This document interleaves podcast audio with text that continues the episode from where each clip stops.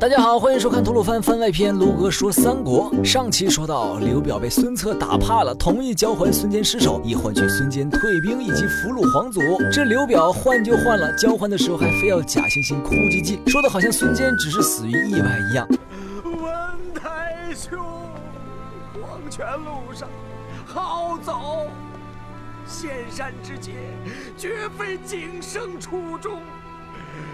愿将军在天之灵，护佑江东，永息干戈。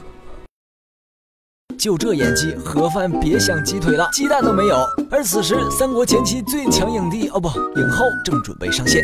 虽说孙坚在演绎中表现平平，不过事实上人家是能持续正面硬刚，并且基本大胜董卓的人。于是这孙坚一死，继承人孙策又年仅十七难成大器，董卓那边自然就开心了。恰逢梅屋竣工，董卓就宴请了朝内百官庆祝庆祝。这梅屋是董卓自己找人修建的院邸，尺寸啥的都跟长安城一样，仓库囤了二十年粮食，还藏了八。百多个民间找来的萝莉御姐载歌载舞，真是让人羡慕，呃，深恶痛疾呀！这不，今天宴会上，董卓找来了一批北方俘虏，互相残杀取乐，还顺手杀了个没有讨好自己的张温，这让王允、王司徒十分头痛，一心想除掉董卓，报忠皇上，却不知如何是好。这时，王司徒听到院子里传来了弹琴的声音，原来是自己的养女三国影后貂蝉在弹琴。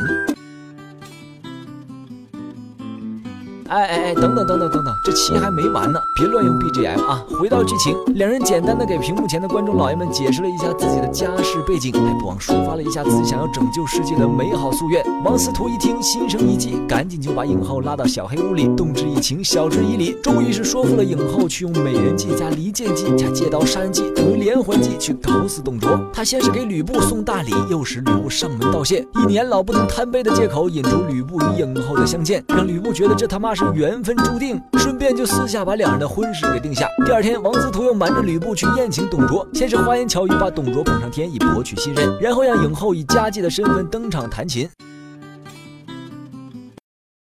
Surprise, motherfucker!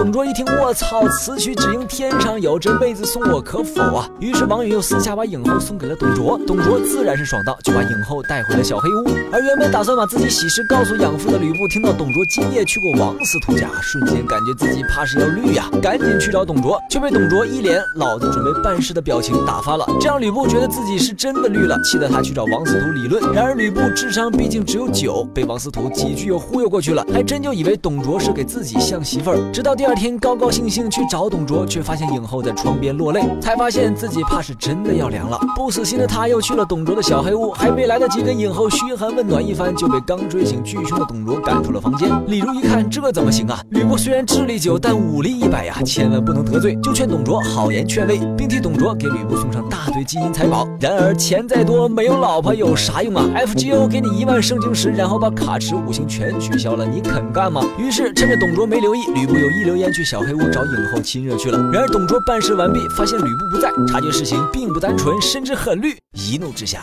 便要策马回家。